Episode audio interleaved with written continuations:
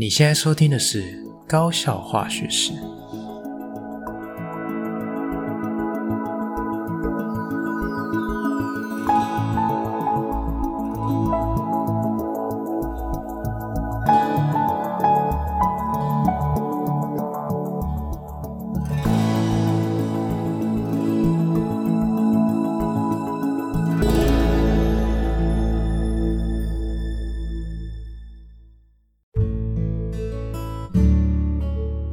大家好，我是吉米斯，欢迎回到我们的频道。啊，那在今天的节目开始之前，吉米斯想要先特别感谢听众朋友以及在粉砖上面追踪的朋友们。好，因为吉米斯注意到最近呢，粉砖追踪的人数有一个明显的增加。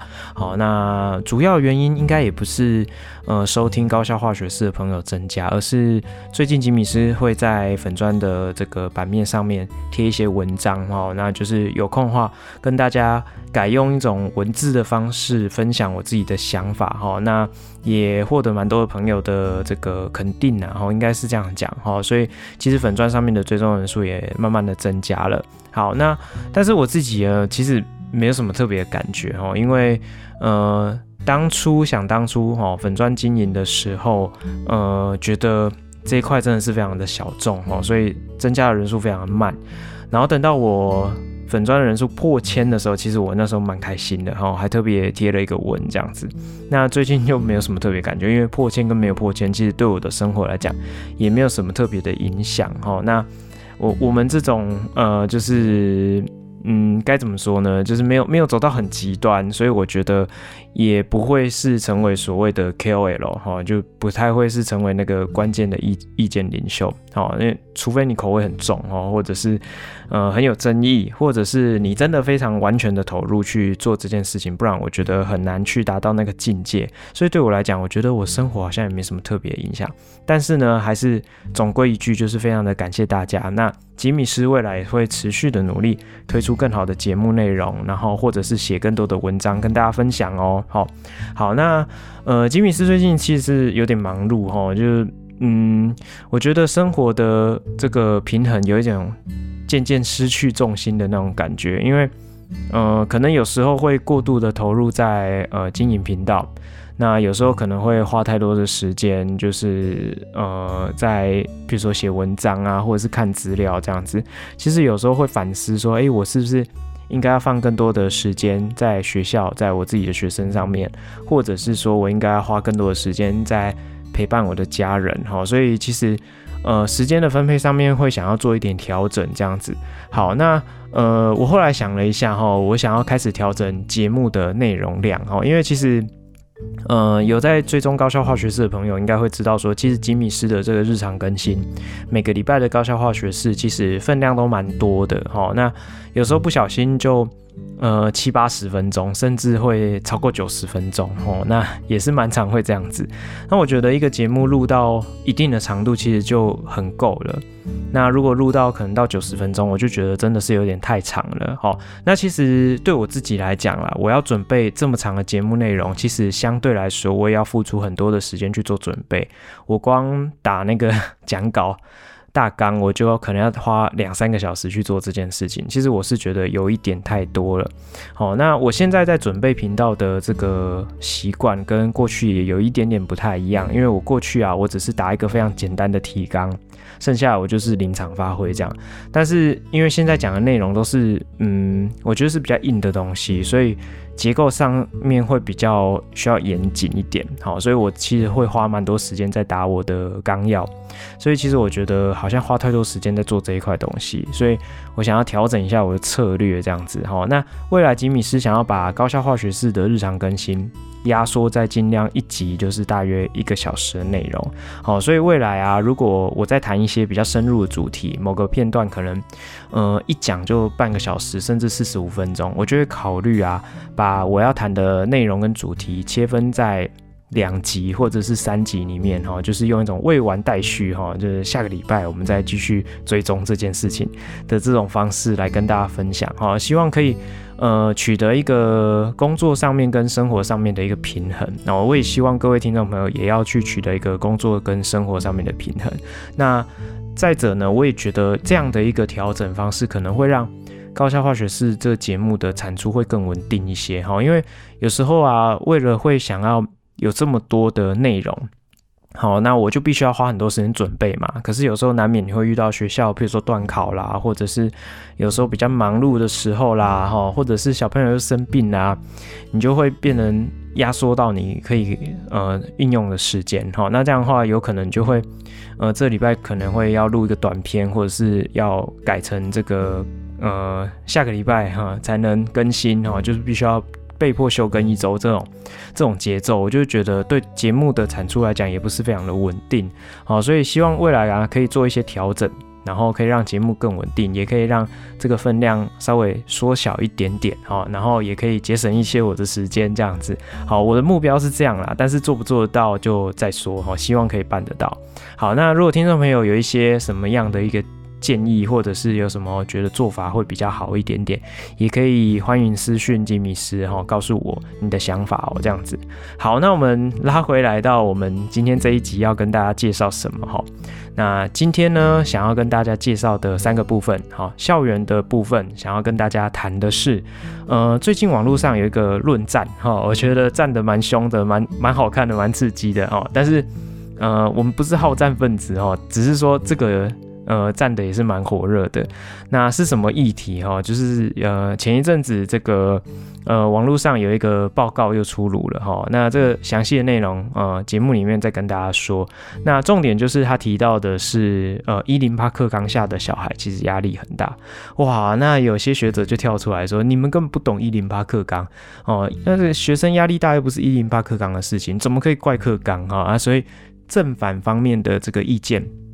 就开始有一些论述这样子哈，那呃，他他们到底谈什么？然后吉米斯又是怎么看这件事情？那现在的学生压力有没有很大？好，那我们节目上面再跟大家聊哈。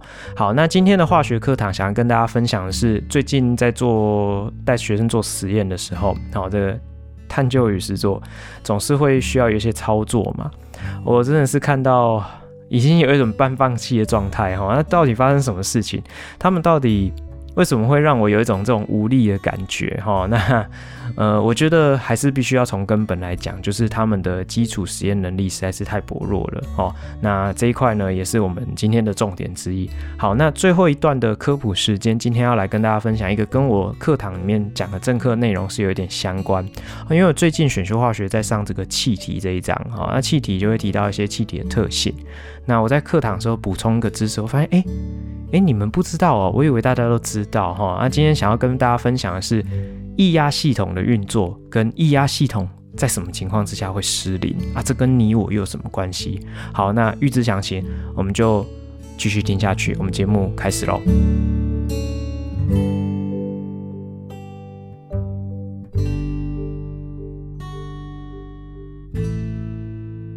好，今天的校园生活啊，想跟大家分享的事情，最主要就是因为最近网络上在论战这个一零八课纲到底是成功还是失败。呃，我觉得这个是最后大家在战的东西，但是其实我觉得这没有结论，这也没有什么战的必要。我觉得这这很多东西就是事实摆在眼前，没有什么好好战的哈。那当然，支持的人永远都支持啊，反对的人永远都反对。到最后，其实这就有一点像是一种意识形态之争哈。其实我觉得有一点点无聊这样子。好，那他们到底在争论什么啊？起因是什么？稍微跟大家稍微呃更新一下哈。那原因是因为。有一个团体叫做儿少联盟哦，他就他们就是长久以来就是关心呃儿童啊少年他们的一些求学的状况，或者是他们的发展的一些呃社会议题这样子。好，那他们在上个礼拜发表了一篇这个二零二三年啊台湾儿少学习状况调查报告。好，那这个等一下我们就不讲全名了哈，反正就是。儿少联盟提出了一篇有关于儿少学习状况的报告。好，那我们等一下就说哦，这篇报告这样子。好，那这个报告才公刚公告啊，他们就开了个记者会啊，发表新闻稿这样子。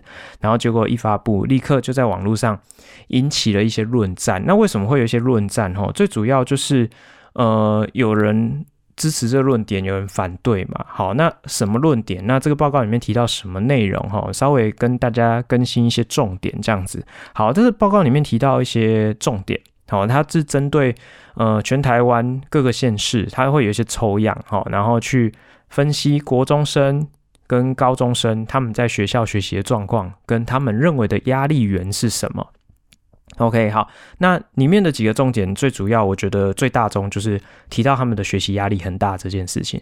呃，学生觉得自己学习压力很大，这个比例啊，呃，高达六成。好，就是有近六成的学生哦，会感到学习已经疲劳了。好，那学习疲劳是什么意思？哈，就是他觉得他 loading 很重，每天都没有力气去做其他的事情，这样子。好，那他有分几个等级哈。那其中两个比较疲劳的，就是有感到学习疲劳跟过量疲劳。好，这件事情。好，那有六成的学习已经有有六成的学生已经觉得感到疲劳。好，那有甚至有。一成六哦，里面有百分之十六是最最重的那一级，就是他们感觉到过量的疲劳哦，就是已经真的是要快要被击败了这样那种感觉。好，然后里面我觉得很令人觉得有点忧心跟悲伤的是，我我自己看了我也是有点吓到哈。他说有近四分之一哈，而实际的数字是二十四点八 percent 的学生，他曾经有过自我伤害或者是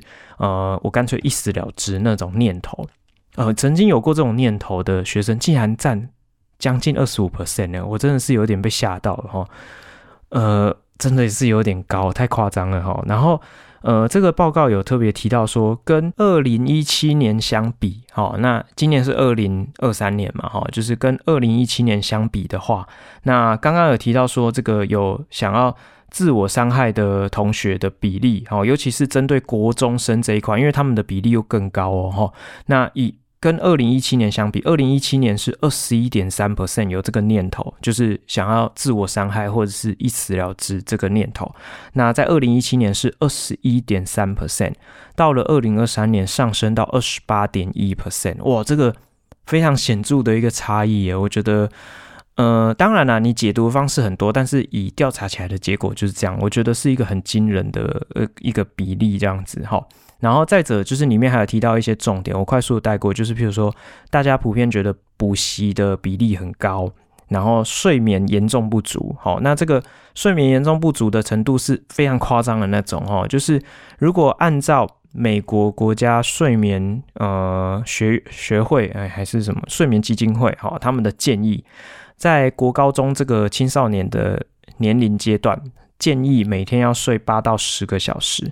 但是我们的调查报告里面提到哦，就是呃睡眠严重不足的，哦，就是包含有三十七 percent 的小朋友，他们睡眠每天哦平均来讲五到六小时，然后更夸张的十二点六 percent 的小朋友是不足五个小时。哇，还在涨哎，哎，不要这样子拿自己身体开玩笑哈。以前从前吉米斯在当高中生的时候，我每天差不多睡五点五小时，我觉得真的对身体的负荷非常的重。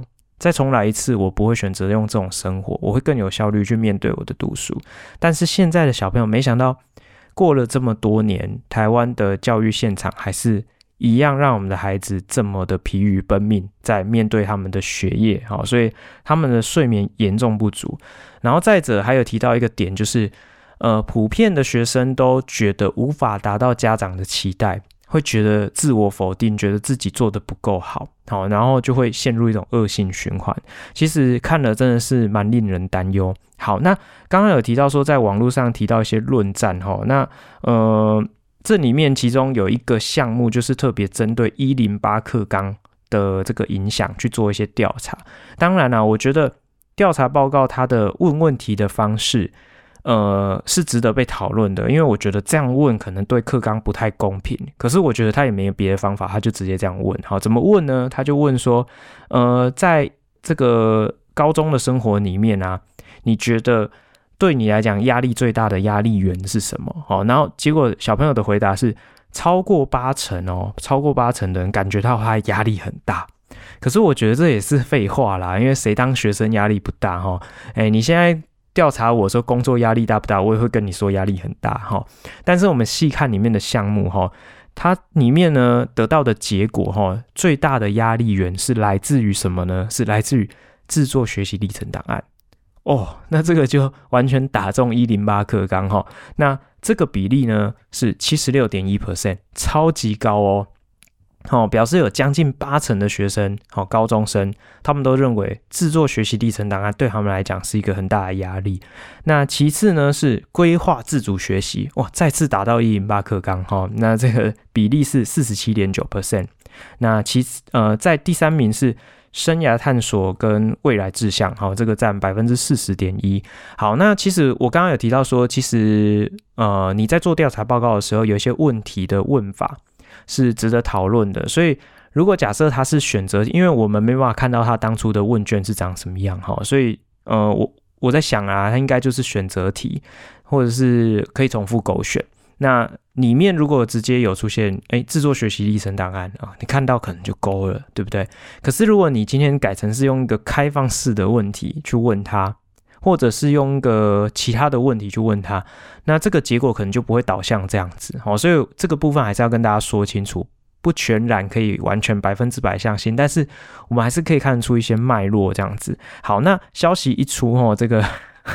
很多网络上的知名学者哈，我要特别强调，就是知名学者哈，学者型的就立刻跳出来反驳哈，因为有些很多学者其实是非常乐见新课纲上路，因为他会认为新课纲带给教育界一个新气象哦，这个我也觉得不否认啊，的确是这个样子，所以这些学者们就会认为说，诶，你们不要这样抱怨呐，有有人跟你说以前的学生压力就不大吗？以前学生压力说不定更大啊。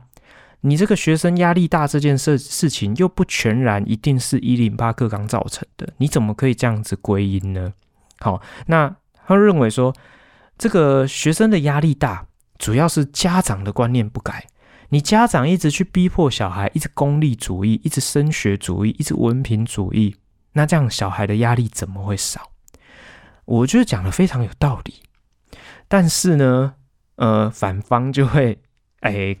回去回击嘛，就是说什么哎，很多的家长啊，或者是第一现场的老师啊，包含我本人，哦，就会去抨击说，哎，哎，你们这些学者，你们这些教授，你们根本就是躲在象牙塔里面，你们就只有看到一小部分，你们根本没有看到教育现场的状况，你都没有看到我的孩子，你都没有看到我的学生，他们真的压力很大，哦，那教育现场实际的状况。跟你们讲的又不一样哦，所以就是有一点像是学者看的角度跟呃家长看的角度，或是学生自己看角度，其实都是不一样的。好，所以两边就是呃，我我觉得不算吵很凶啦，因为这种论战不是那种像网络上那种名嘴啊，就骂来骂去，比较不像那种。但是就是有一种呃，你知道吗？大家就会写一篇文章，然后就说我的观点是这样。然后其实就是在暗讽对方讲的都是 bullshit 哈，那另外一边可能又会写，就是说哦，你们其实就是不懂啊。其实我觉得就是平心而论啊，我看到的点就是讲哦，学者很常会写说，你们其实根本不懂课纲，你们其实不懂学习历程档案到底是拿来干嘛的，你们其实不懂这个升学制度的设计，这个多元入学的设计到底它的目的是干嘛的，嗯、对啦，他他这样讲，其实我觉得也没错，因为其实大多数的市井小民并不会真的去看总纲，去看施行细则，去看呃各分科的这个课纲哈，不会去看这些东西，也不会长期去追踪这些架构，那不就是你们学者的责任吗？对啊，可是你也不能忽视啊，就是教育现场的老师，第一线的老师。教育现场的学生哦，他们是身，不能说深受其害，他们身处其中的这些主角们哦，再加上那些陪伴他们的家长们，他们就是活生生血淋淋正在经历这一切的人。那他们说出来的难道没有道理吗？我觉得他们讲出来的一定是更有道理，因为他们。此时此刻感受到的就是这样，他们就是觉得压力很大，他们就是觉得我要做学习历程档案，我一个头两个大，我要面对我的自主学习，我就是不知道怎么去规划，而且我怎么知道我规划以后有没有用？然后你一直在跟他讲说，呃，现在是多元入学，你干嘛一定要去挤顶大？好，那这这事情就是这样吗？很简单，反过来问，如果假设你现在是家长，或者你现在是学生，你难道不去挤顶大吗？你不去吗？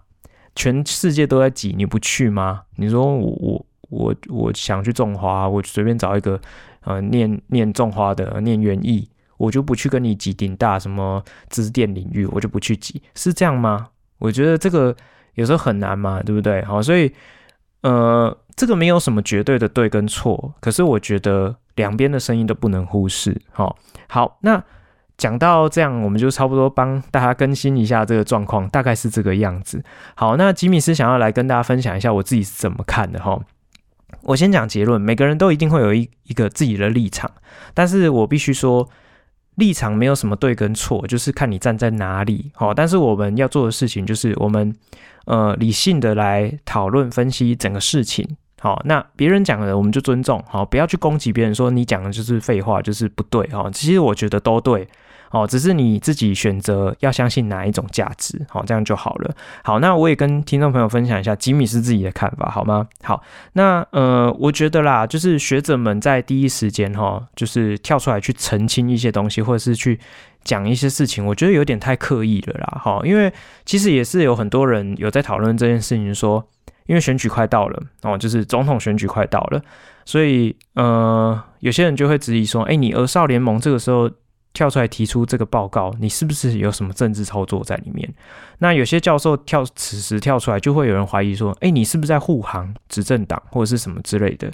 其实我觉得这个东西看你怎么解读，但是我会觉得，如果是我啦，哈，我就会觉得，呃，这件事情什么时候讨论，其实都可以。可是你偏要在这个时候讨论，其实就很容易会变成人家会往这个方向导向。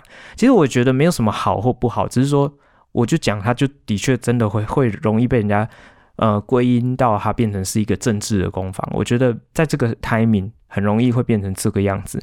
但是我我为什么会说它其实没有什么对跟错，或是没有什么好不好？因为凡事有利必有弊哈。你如果在嗯、呃，譬如说。最近不是选举的时候，你提出这个事情，大家就比较不会去把它导向说哦，你这就是政治操作。可是呢，关心的热度涨当然就会比较少。那你现在呢？此时此刻，你在这个阶段，你把这个议题给抛出来哦，大家会去攻击说，哎，你你这样用。不对，或者是你你是不是为哪一个政党在背书，或是你在为哪一个政党在护航，在在呃，你是是拿什么人的钱哈？就是开始会有一些这种质疑的声音。我觉得这种质疑声音会有，很正常。可是你说在这个时机点时间点提出来不好吗？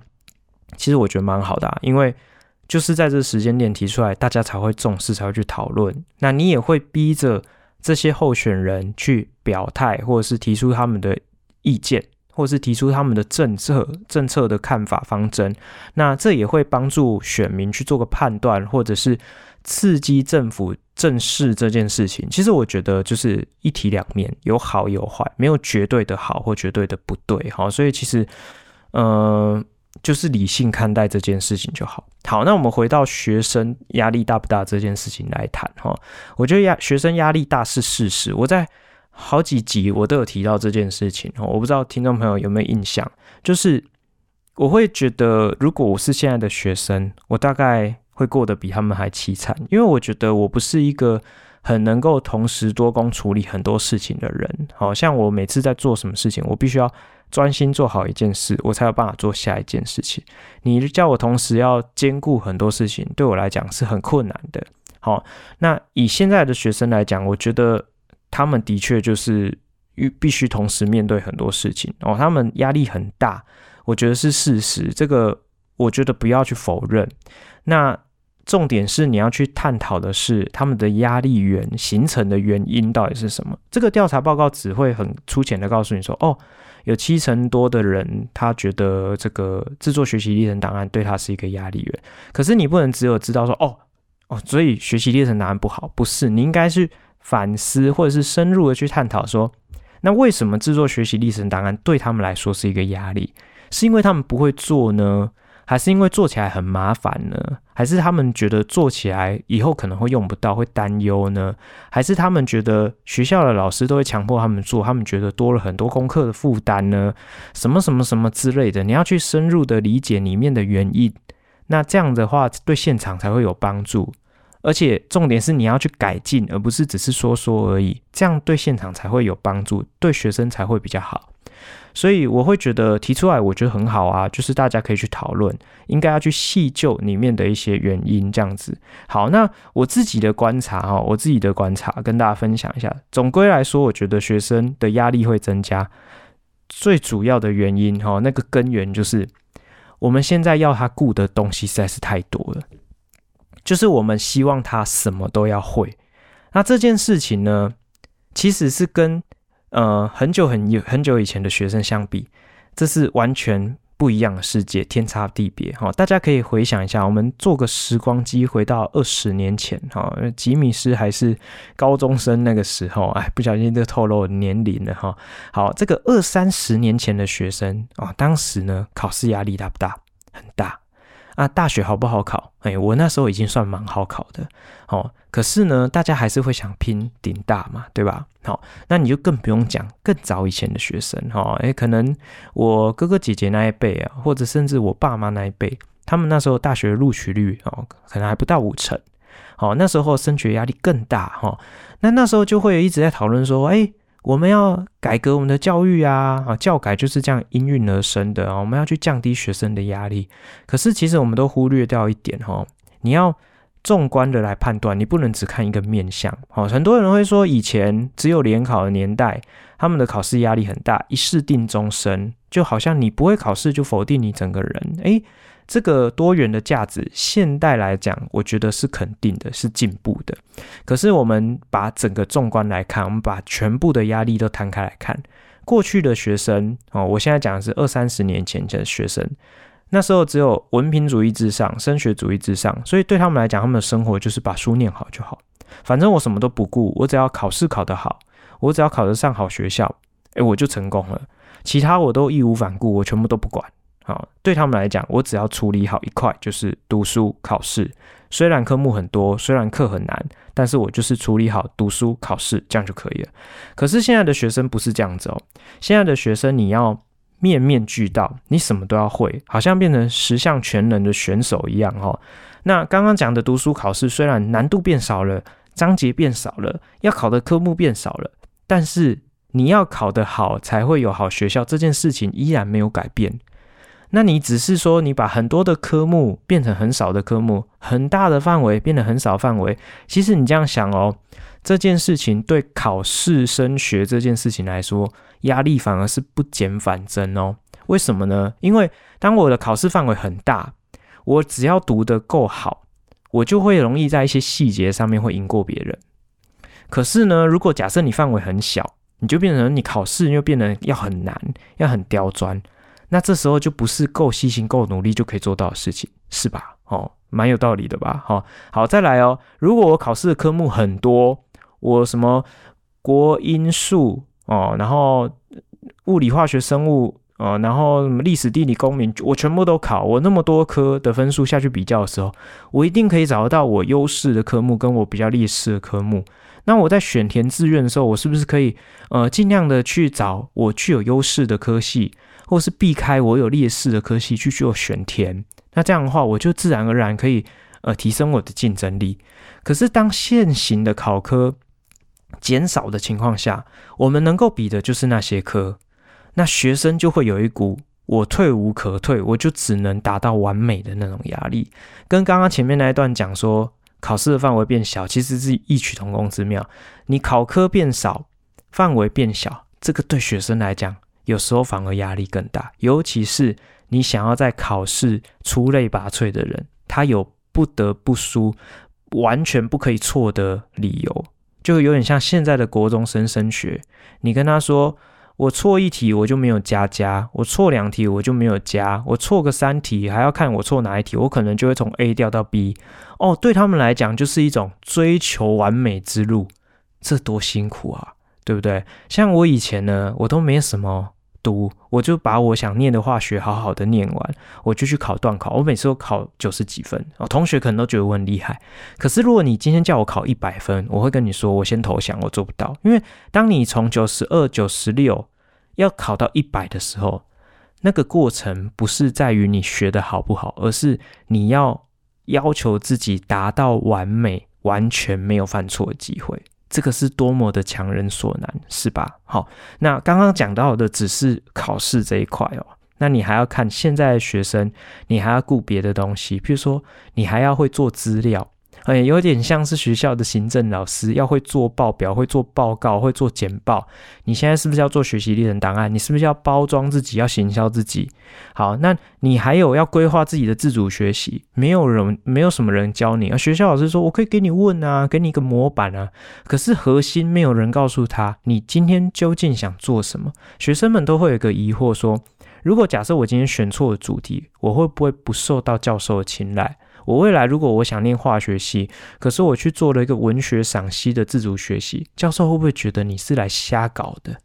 哎，虽然教育部都会跟你讲说没有一定的关联性啊，我们是要看你的学习轨迹呀，呃，鬼个头啦！嘿，对啊，有多少的教授会真的很认真看学习轨迹？一定有，但是一定很多没有，对吧？所以学生会担心、害怕这件事情，他会担心我的学习的轨迹，我选的课，我的自主学习内容没办法复印我未来想要考的科系。我觉得这个担心是再正常不过。我觉得教授们或者是那些知名学者，我觉得你不能去否认这个担忧，这个担忧的确是存在的。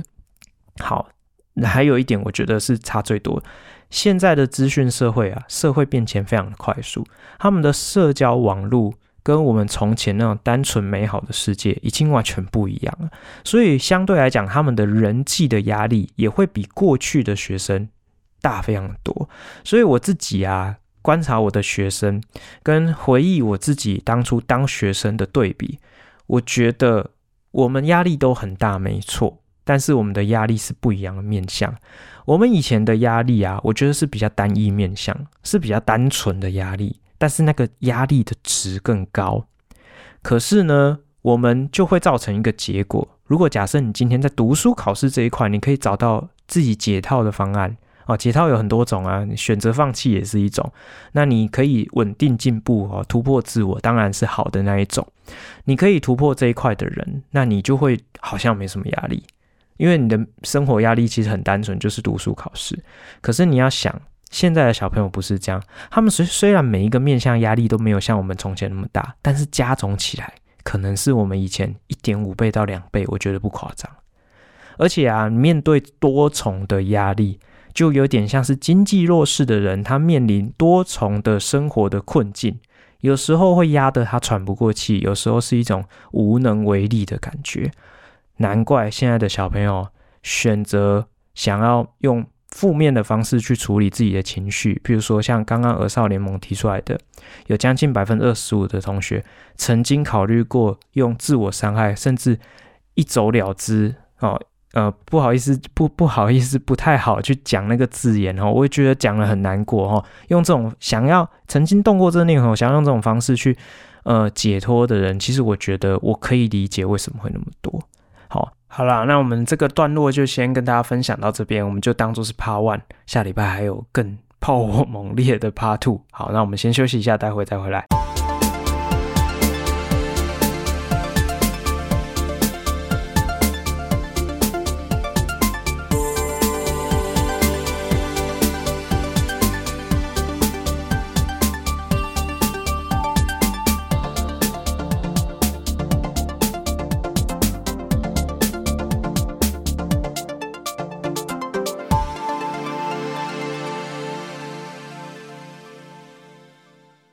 好，我们回来了哈。那这礼拜呢，想跟大家聊的这个化学课堂哈。那今天不一样，化学课堂想跟大家分享一下我在探究与实作里面看到非常无力的一面，这样子哈。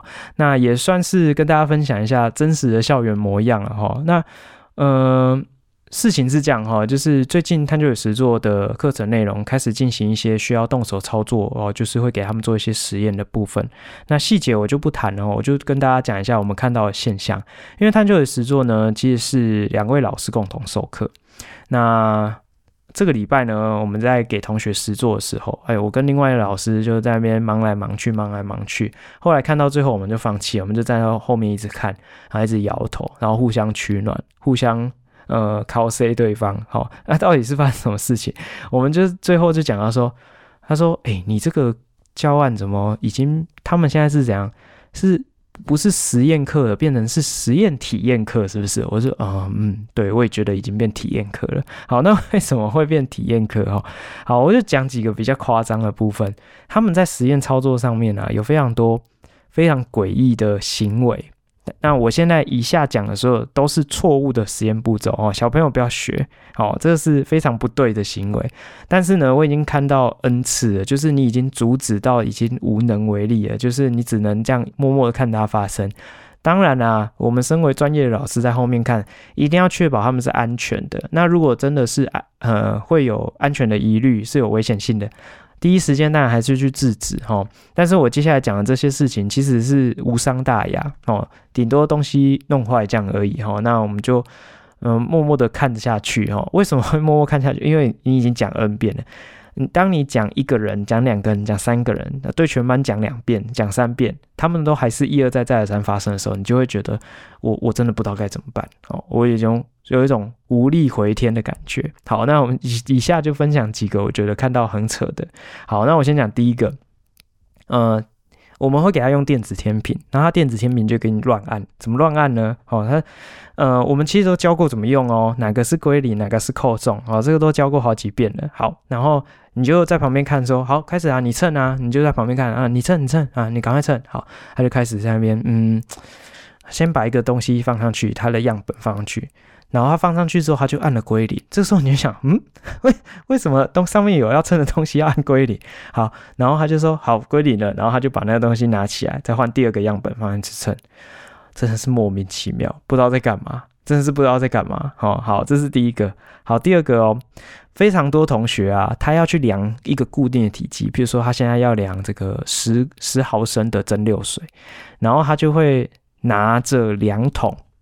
去蒸馏水机的那个水龙头下面接，然后这样让它漏漏漏漏，然后这样滴滴滴滴滴滴压一下压一下这样，然后去量十毫升的蒸馏水，他会直接把量筒拿去蒸馏水机量固定的体积哦，这个我也快晕倒了哈，讲 N 遍了还是一样，然后再来，很多人会用量筒配溶液，比如说你可能需要它稀释，或者是做什么连续稀释，你理论上你应该。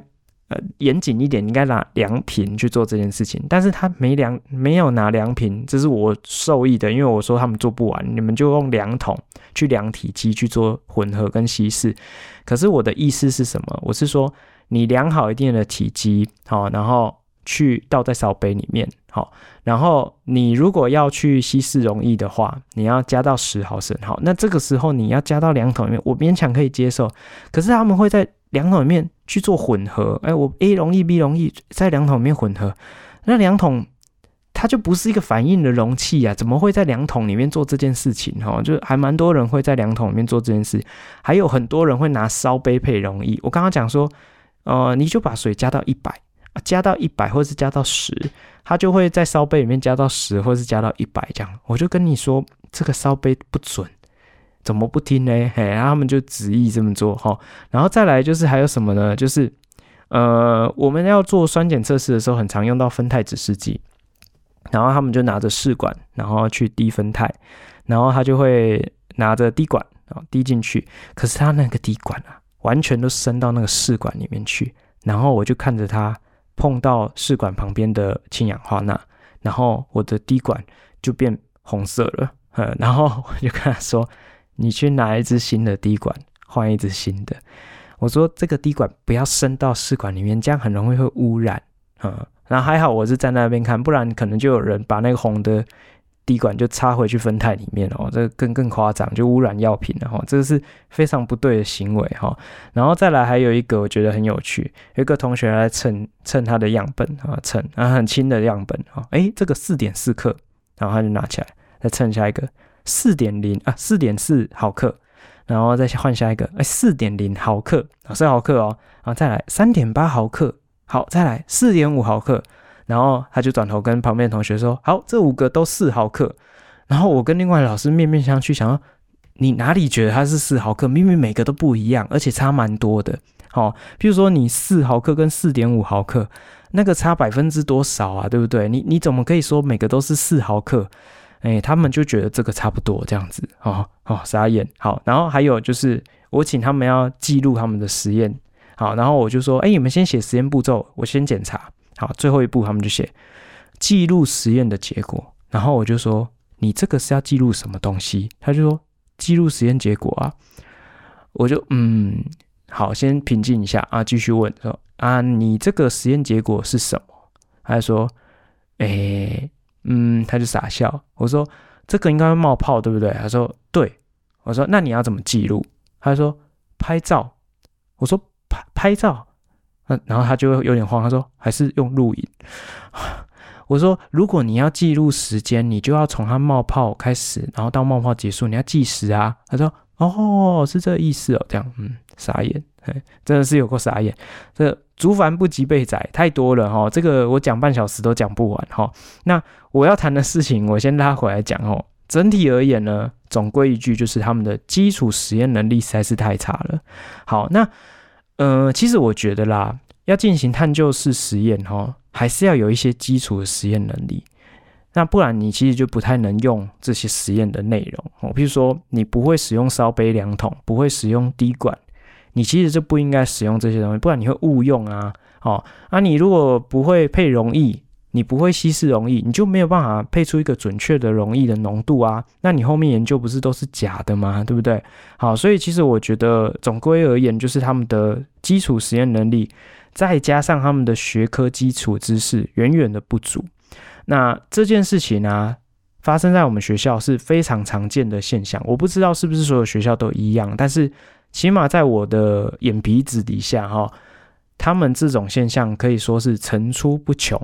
OK，好，那呃，我自己的观察有几个重点哈，也跟大家分享一下。第一个就是为什么我今天会想要特别拿出来讲，是因为我观察到这一届的学生他们的基础实验能力跟前两届的学生有一个很大的落差哦，才过一两年而已哦，他们的基础实验能力就是怎么使用烧杯，怎么倒溶液，怎么使用滴管，然后怎么去做观察跟记录，就是这些基本的实验能力。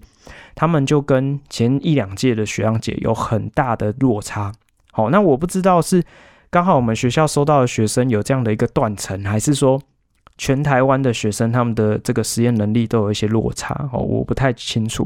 但是唯一的差别就是，呃，他们是新课纲上来的小孩。哈，那我不知道这跟新课纲有没有什么关系？希望是没有了。这样子。好，那再来就是。呃，其实呢，这个基础能力的不足啊，你要去做科学研究，我觉得是很危险的事情。我指的危险，并不是说会会割伤手，或者是说会会被烫到或被腐蚀，不是哈。我讲的危险是，他会一直不断的用错误的方式去进行实验。好，我举一个例子，譬如说，他明明就不知道，呃，这个实验在进行的时候，计时的部分要怎么计时，看到什么现象。就应该开始啊，看到怎么样的现象就应该停止。他如果一开始没有这个能力，那你在给他操作这个实验的时候，他就会一直用错误的方式去计时。那你最后你还是会得到一个数据，你还是可以处理你的数据，你就会发现他最后处理的东西全部都是没有意义的，因为一开始就是错的。OK，好，又或者是他如果不会配溶液，他如果不会稀释溶液。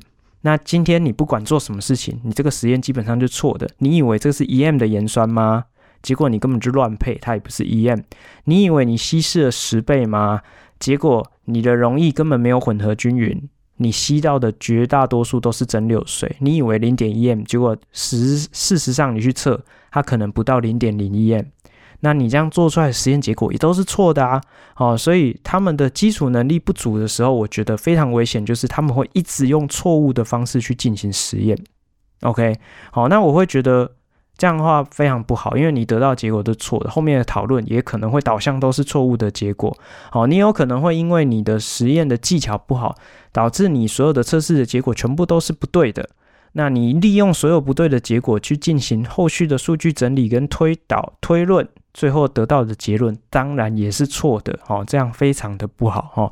好，那再来呢？第二个就是一直使用错误的实验方法，其实你让他一直在沉浸在这样的一个实验的行为里面，其实并没有办法真正的去启发或者是激发他们的学习的兴趣跟能力。哦，你反而会让他们一而再再而三一直叠加这个错误的方法，然后他们就会在脑海里面产生一个错误的认知，他们就会一直以为这个错误的方式是对的方式。这个其实在学习上面啊，或者是说在教学上面，是一个非常大的呃致命的错误。这个感觉就有点像我们在看试教的时候，诶，这个老师有地方教错。直接不予录取，我们就绝对不会考虑他。为什么？因为你就是在误人子弟嘛。可是我们呢、有时候，呃，为了让同学去做所谓的探究式实验，我们会让他去做尝试。那可是呢，如果当你一个不留神，掌握的不好，好，或者是老师可能比较没有盯到的时候，你就会一直让他以为这样的方式是对的。好，就有点像我已经。呃，盯到没有办法了，我们两个都饱和了，但是同学还一直去用错误的方法在做实验。譬如说，那个在称药品的同学，他就以为他这样称、这样记录是对的，那那这样还得了？好，那有同学就一直拿着这个量筒去装蒸馏水，他就会以为大家都这样装，那这样应该就是对的。其实这样是非常不好，好，所以其实我之后会找一个时间，好好的跟全班讲一次说。不能这样做实验，哈，好，那这样的话真的是，嗯，我自己是觉得最担忧的点是这个了，哈，那最后最后他们就，嗯，其实他们也没有学会什么很很很丰富、很有系统性的东西，你去问每个人，每个人都只会跟你说，哦。不错啊，我觉得这堂课很有趣，很好玩啊。好玩的点是什么？我们有做实验呢，这样他会自以为有在做实验，可是其实他们就只是在玩实验，在体验实验，在胡搞瞎搞，哈，就是变成说最后就是这样子。好，那他们也会因为用错误的方法，没有办法得到一个正确的答案。其实，呃，我觉得对他们来讲，那种成就感其实是会打折的。好，因为你如果是在一个正确的步骤上面做出一个实验，我觉得那个成就感是更大的，而且是无与伦比的大哈。那我觉得是需要循序渐进啊，然后就是你可能需要做哦正规的实验，先按照 SOP。训练他的实验的方法跟操作的技能，诶，都培养好，他真的可以做出预期的实验结果，他就会建立一定的实验信心。接下来他才有办法用他学会的技能去做更多的探索。哈，我觉得应该要是这样的顺序才对。哈，好，所以呃，也拉回来讲到接下来该怎么处理这个窘境。哈，我觉得先谈我自己的课程部分。哈，就是我还是会找个时间跟他们讲一下他们哪里是做错的。哈，然后。该怎么调整可能会比较好哈，我可能还是会跟他们讲一下。那我接下来还没有做完的实验课，我可能就会。呃，就不强求说一定要把整个我设计的内容全部都完成，我可能就挑其中的一个小部分，请他们专心完成。那可能就会多一些音架，多一些引导哈，就是让他们可以比较顺利的去完成他们的东西。那这个学期的课程结束之后，我们可能之后就会去做一些调整。好，我已经下定决心，我已经一定会大修这个东西。我未来会往什么方向调整呢？我还在规划。但是目前的大方向就是，我可能就是让他们做一个很单纯的实验，那就从这个很单纯的实验去探索怎么样做会更好，好，去追求这个实验的细节，让他们自己去留意到说，诶，我这样做实验的这个一致性会更好，呃，标准差会变小。那我这样子修改，我这样子操作，我的误差会变小。诶，那进而去讨论到说，诶。这个实验的误差是怎么产生的？有哪些变因是我可以怎么去控制的？好，那这个就是更细节部分。我觉得，呃，针对我的学生而言，我觉得目前可能目标先提升这一块，我觉得就不错了。这样子，好，好，那再来就是回到整个大的架构来讲哈，我觉得其实我一点都不反对高中去上探究与实作，但是我反对的是什么？就是。用探究与实作去取代原来的课纲实验，我觉得虽然课程的安排上面它是没有说不要去做课纲实验，可是事实上你的时间就是排挤掉的哦。因为过去啊旧课纲的时代，呃上正课有正课的时间，然后额外有排实验课的时间，虽然。多数的学校都是把它变成三加一的课或四加一的课，哈，就是譬如说你的正课是三节课，实验课是一节课，那整体而言，你这个学期就是有四节化学课，好，所以很多学校都是这样操作啦，好，可是名义上你还是会有一个正规的实验课嘛，对不对？可是现在就把这个拿掉了，他把这个实验课程融入在你的正课里面。那这样的话，就更容易会让学校的老师呃选择不去做那些正规实验，哈，因为你光搞这个探究实验就就饱了，哈，就你这个饱指的是你时间也饱和了，你的心力也饱和了，哈，那个容挫折容忍也饱和了，哈，所以就会变成说。呃，大家更不重视这个传统实验能力的训练跟培养，哦，那我觉得，呃，这样不太好，哦，我觉得真的很不不好，而且应该要回头去顾及到，其实我觉得国中就应该要落实基基础实验教育，哈，因为国中其实一开始接触这个理化这个科目的时候。他就会对科学产生一点哎，这个兴趣哦，你也可以说是压力啊，一点热情，然后你也可以说是压力啦。好，就是这个理化会给他一些不同的刺激。那这个东西其实讲到比较科学面，就会渐渐的跳脱。这么的生活面向哈，你就会哎，烧杯是什么？滴定管是什么？量筒是什么？然后波棒又是拿来干嘛的？滴管可以怎么用？哦，你就用到一些实验器材。其实从国中就应该落实这些呃基础实验教育。好，那比较有系统性来讲，就是国中阶段你应该奠定什么样的基础能力呢？譬如说怎么配溶液。怎么使用这些实验器材？烧杯怎么用？量筒怎么用？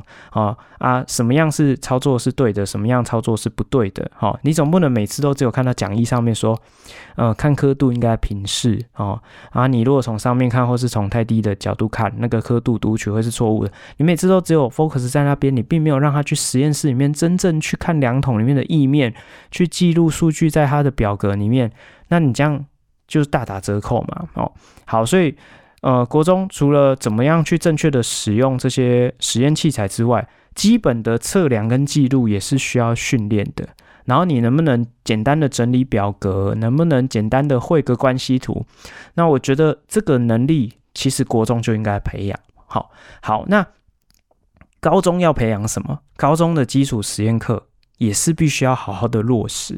那我觉得，身为高中生，你就要开始培养他。除了一开始你要稍微复习一下他这些实验器材的使用之外，你要开始训练高中生可以独立完成一个食谱式的实验。哦，你要让他看着实验步骤，就要有能力可以独立的完成。哦，以个人为单位或小组为单位都可以。你要能够有这个能力，独立完成一整套的这个食谱式的实验。好，那他训练他们面面俱到。哦，训练他们呃，实际操作这些实验，实际测量，实际记录这些实验的数据，哈、哦，这个综合的能力要把它培养起来。然后再来呢，高中生进阶一点，你要能够训练他们能够撰写完整的实验报告。这件事情真的不应该留到大学再做。我觉得高中生就应该要能够撰写完整的实验报告，包括预报，包括捷报。都应该是高中就需要训练，再来他能够简单的分析数据的结果，因为高中其实会带入很多的呃理论课程，那当这些理论课程在带入的时候，其实呃以正常的教学逻辑来讲，你应该要去交代这个理论形成的脉络。所以你应该要这个前因后果都要交代清楚，从数据的获得到这个关系图的绘制，到他们的这个物理量之间关系的求取啊，然后嗯什么常数的这个推导，你这些其实在高中课程里面就有教，那你就应该让他们化理论为现实，哈，这个实作跟理论要相辅相成。我在食谱式的实验里面，很多都是在做跟高中课程理论相关的实验，譬如说我反应速率。有没有上课有没有教反应速率？有嘛？有没有教你浓度跟时间的关系？有嘛？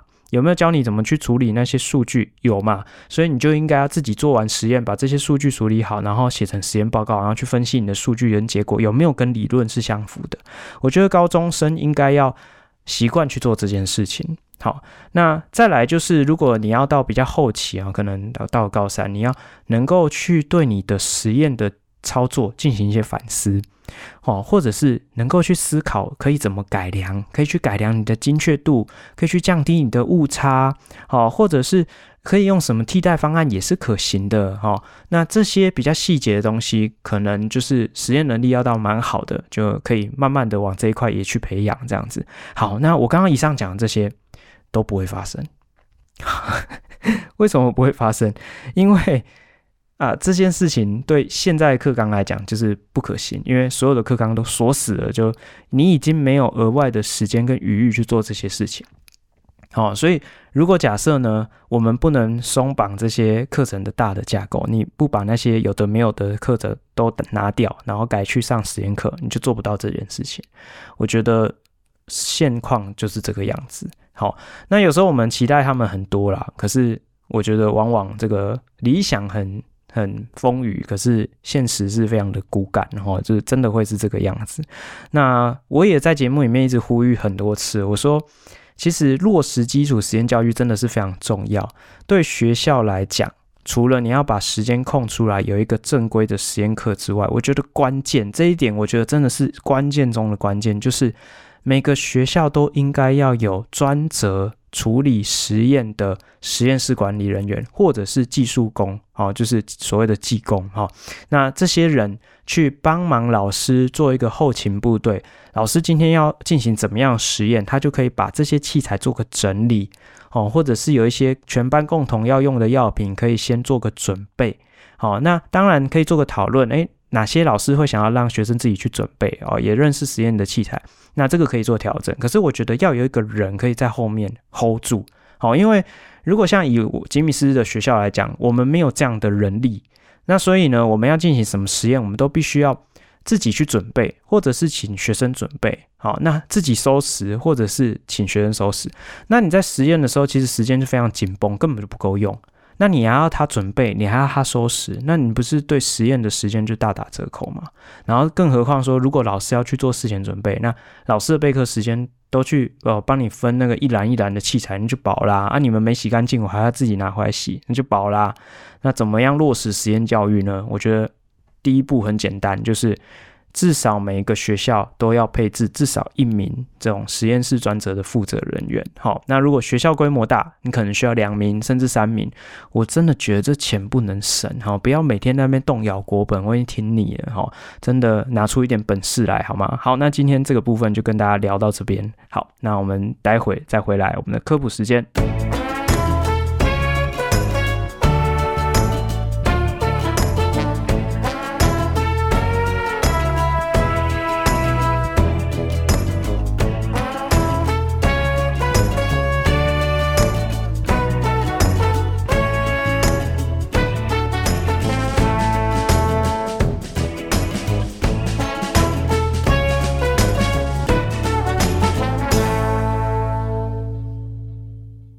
好，我们回来了。我们今天最后一个段落要来跟大家科普什么哈？那最近在上到这个气体这个章节。好，那小朋友在学气体这个章节，一开始啊，对于选修化学来讲，哎，他们就觉得有点抽象。哎，老师，你这这怎么上老半天，怎么跟物理很像？我说，我、这个就很物理啊，哦，这本来就很物理哈。那，但是里面也有一些化学的概念在里面哈，所以这个嗯，就是物理化学，哎，什么东西，嘿，就有点不飒飒哈。好，那。这不是重点哈，最近在讲到什么东西？我们前一阵子啊，在上课的时候啊，哦，一开始在介绍气体的时候，一定会介绍气体的性质啊，气体跟固体跟液体之间，它们都是所谓的物质三态，那到底有什么异同？好，我们就会去帮它分类嘛，课本也都有写哈，呃，这个固液气。哦，啊，固态跟液态，然后它们是有固定的体积哦。可是液体跟气体，它们是没有固定的形状哦。那这里面又会去区分说，哦，它到底是不是流体？好像液体跟气体是有流动性的，有扩散性的，它们是流体。好，那这流体里面呢，气体又很特别，特别的点在哪？气体有一个得天独厚的特性，就是气体是具有压缩性或者是膨胀性。好，那我们在讲到这些东西的时候啊，在讲老半天啊，同学就觉得啊、好遥远，在跟我讲那个气体分子距离很遥远。我也觉得老师你跟我们很遥远。好，那我就在上课的时候举了一个生活上的例子给他们知道。好，那我想这个东西大家都蛮常见的，那你在生活上也会遇到。好，那但是你可能没有想过说，哎，这个跟气体还有液体的特性。有一个很大的落差，有很大的关系。好，是什么特性呢？就是啊、什么应用呢？就是生活上常见的一个东西，叫做液压系统。好，那今天吉米斯想要跟大家聊一聊什么是液压系统，以及当液压系统失灵的情况是怎么样。好，好，那我们首先先跟大家科普一下什么是液压系统。液压系统是它这个字就是一体的液，压力的压。哦的一个 system 哈。那这个液压系统是什么？这个非常常见哦。好，那我们先定义一下哈，这个液压系统它就是利用一种巴斯卡原理，或者是叫帕斯卡原理哈。那这个原理是什么？就是当你把一个液体好，把它封闭在一个封闭的容器里面的时候，这个液体的各部位哈，就是每个角度哦，每一个位置的这个液体都会有相同的压力。好，所以当我们在使用这个原理，就可以去设计一种机械。这个机械呢，就会在这个管路的一端用个活塞去推这个液体。那因为液体是不具有压缩性的，所以它的体积会固定，所以这液体就会被推啊往另外一个方向推。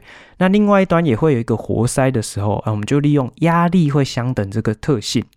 那它就有可能去放大这个力哈，因为我们知道压力就是力作用在一个单位面积上，所以当你的截面积越小，你所施的力就可以越小，你就可以产生一样的压力。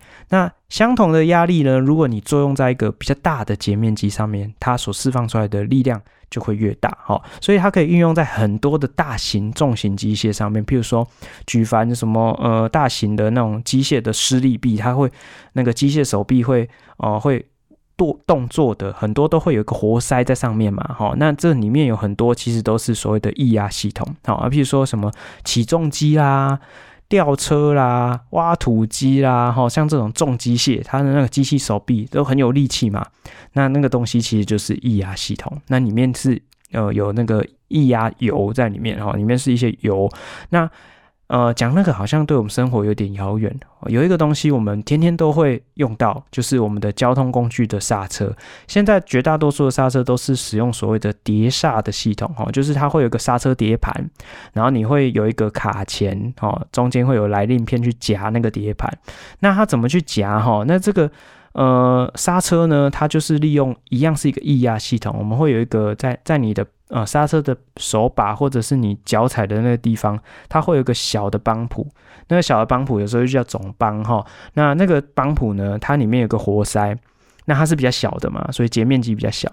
当你的手或者脚去施力去压那个活塞的时候，它就会对那个活塞施加一个力量，它就会传递一个压力到整个液体的系统里面，推到你的卡钳那一端的时候，卡钳那一端也会。有一个活塞啊，那个活塞的截面积就比较大，所以它就把你压的这个力量哦放大了，哦，它就变成一个比较放大的力量去推这个。卡钳里面的来令片去夹住碟盘，产生这个摩擦力哦，就是利用这样的一个方式去达到减速或者是把车辆停止下来的目的。OK，好，所以你也可以把它当做这是一种可以把力量放大的一种神奇的工具哈。好，那但是呢，有时候啊，我们在这个。呃，使用液压系统的时候，有时候会失灵哦。啊，失灵是发生什么事情哦？这吉米斯曾经就遇过这个刹车失灵的状况。好，那这个液压系统失灵又是怎么样的一个状况哈？那整体来说呢，大致可以分成两种哦，最常出现的失灵的状况。第一个就是。你的液压漏油了，哦，就是我刚刚讲那个活塞筒，或者是你的油管的管路漏油了。那漏油的话呢，你就会让你的整个液压系统里面的这个液态物质，就是里面的那个刹车油或者是那个活塞的油，哈，呃，它的这个里面的液体的量改变了，变太少。那你活塞做动的行程就会不一样哦，因为根据你的机械的设计啊，你就有可能会让你的活塞呃移动的距离会不足。那不足的时候，你可能诶、要么就是轻则你的效果就是打折扣啊，重则你可能就会让整个这个装置就失灵了哈，就功能完全失去这样哈，这蛮危险的。那另外一个，我觉得跟我们今天的这个主题有点关系。还蛮常会出现这状况，就是在刹车过热的时候，哦，就是你的这个刹车的液压系统里面产生气泡，或者是有空气跑进去，哦，那你不要小看这件事情，它里面只要产生微小的气泡，或者是很微量的空气不小心渗入了，那这就很惨了，因为呢，我们刚刚有提到气体是具有压缩性的，所以当你今天呢，如果假设你的油管里面有一个小气泡，一个小小的气泡哦。当你的活塞一推动的时候，压力一增加，它具体发生的事情就让这个气泡变小气泡。那你让这个气泡变成小气泡，你的活塞另外一端的活塞就没有办法有效的可以推出来。所以你的整个作动就失灵了。OK，好，那因为这个气体啊，它是具有可压缩性，因为它们的分子跟分子之间的距离很远嘛，所以当你今天压力变大的时候，会发生什么事情？它就只是让它们的平均距离缩小一点，体积变小一点点。这个就是我们在高中学的这个波义耳定律。好，那流体里面的气体是具有压缩性，那液体就没有，因为液体分子本身就蛮近的，所以当你去推动的时候啊，它就不会有具有这个压缩性，它就可以当做这个压力传递的媒介。可是气体就没办法。好，所以在液压系统里面，一旦产生这个气泡，那就惨了。哈，你你就。这个刹车整个就失灵，你这个液压系统整个就作废了，这样子。好，那我刚刚有提到说，呃，从前从前，吉米斯还在骑机车的时候，那时候还骑着机车在飙来飙去的时候，曾经就有这个碟刹失灵的经验。哈，那为什么会这样？哈，其实不是因为我去飙车啦，哈，我觉得飙车要飙到刹车失灵，应该是真的是不要命了才有办法。哈，那是因为呃，从前呢，就是只有一台小机车。好，就骑着它上山下海，到处游览这样子哈。那有好几次会去比较高的呃山上，那那个斜坡可能比较陡。好，那就是你下坡的时候要回程的时候，下坡的时候你就必须要一直刹车，一直刹车哈。那舒克达这种呃。无段变速的这种呃机车的传动系统，它又没有所谓的引擎刹车，所以你是没有办法靠降档，然后去去让你的这个速度啊维持在一个固定值，这是没办法做到的事情。所以你就会变成说，你要一直含着刹车，一直含着刹车，一直含着刹车，然后结果就是滑着滑着滑着滑到半山腰，诶，我就发现嗯不对哦，呃这个机车右手边是呃前刹车嘛，就是你的碟刹，哎怎么？好像松松的这样子，哎，又越来越松，越来越好像压不到东西，然后突然在某一个时间点就压下去，可以整个这样压到底，然后感觉好像空气，就是没有压到东西这样子，完全没有刹车哦，超级可怕的哦，就完全没有刹车。好，那原因就是因为我刹车整个都过热了，然后我后来啊，这个。呃，去机车行啊、去嗯、就是保养的时候，跟这个老板提到这件事情，老板才跟我讲说，哦，那就是你的机车的那个刹车油可能需要换了。好、哦，那为什么会这样？哈，原因是因为，呃，我的刹车油啊，它会存在我的这个一个，呃，你的机车手把旁边会有一个油杯。里面会储存一定的量，好，那基本上油杯它是有一个盖子哦，就是你的油杯的盖子，或者是把它盖着，然后里面有一圈橡胶垫圈。可是你这个时间久了，橡胶就老化嘛，所以它的密封度可能就没有那么好。然后再者，你放久了，这个刹车油也是会有一些氧化这样子，那难免里面就会分解出一些就是可以气化的物质，或者是。呃，久了，你的一些水汽啊、空气就会跑到你的刹车油里面。那当你激烈操驾，或者是像我在骑长下坡哈、哦，这、剧烈使用刹车过后，刹车系统太热，那这个热就会传导到你的刹车油里面。你的刹车油啊，有可能会很极端的情况下，有可能会沸腾、会气化啊。那比较呃基本的状况就是里面呢，这个刹车油里面融入的一些水汽或是空气，可能就会因为太热。呃，跑出来变成气泡。好，那当它们变成气泡之后啊，那个气体就是具有压缩性，那你就会造成你的刹车整个就失灵。好，好，所以呃，我。之后怎么解决这件事情？我就土法炼钢啊，就在旁边等着休息，哈，就是这样。然后我还在那边扇风哎，就是拿一个什么比较硬的东西在那边当扇子，在那边扇，帮我的碟刹扇风，哎，扇一扇，扇一扇，扇一扇，然后等它比较冷却，然后你自己再把那个把手再压压压压压压，好，然后把那个口气泡想办法把它挤出来，哈，你多压几次它会往上跑，它就从油杯跑出来，哦，那个气泡如果跑出来，你就就会有刹车，哦，你就哎。慢慢的温度比较下降，降回来，刹车又慢慢有了啊，就再放慢一点速度，慢慢的滑下山。哦，那时候就有这样的一个经历。好，所以其实呃，蛮建议就是有比较常在骑乘机车的朋友，或者是你很常去跑山的年轻人哦，真的建议你还是要定期哈，可能不用那么长啊，哈，你就可能就是一两年。哦，你就是跟老板说一下，特别提一下，说你想要换一下刹车油，哦，就算做个保养。其实换刹车油没有很贵哈，你就把它当做是一个基本耗材，换一次刹车油也是几百块的事情。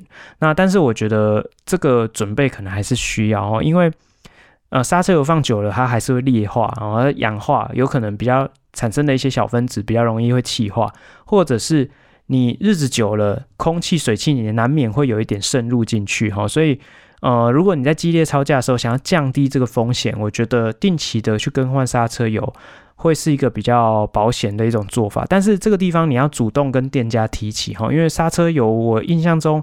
它并不是一个定期保养，老板就会固定帮你更换的东西，除非你有需求，你就跟老板讲说，哎，我那个刹车油很久没换了，哈，那呃，我我有点想换一下，老板说不定还会质疑你说，你刹车油怎么了吗？为什么要换刹车油？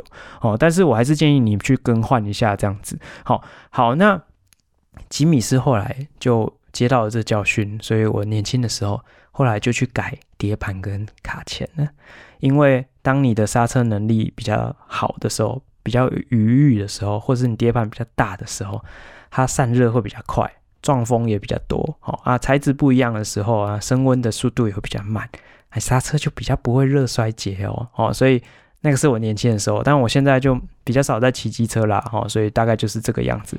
好了，那今天就跟大家聊到这边，希望大家会喜欢今天的节目。那我们就下次再见喽，拜拜。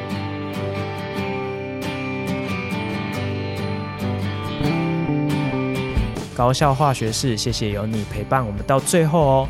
我们在每个礼拜的节目都会和大家分享高中校园的大小事情、教育时事，以及一堂不一样的化学课堂。还有在节目的尾声，也会和大家分享一则与生活相关的科普小知识。节目里面呢，也会不定期推出系列专题，还有一些特别来宾的访谈哦。那如果期待下一次的节目，也欢迎订阅我们的频道。多多分享给你的好朋友，那我们就期望下次空中再相会喽，拜拜。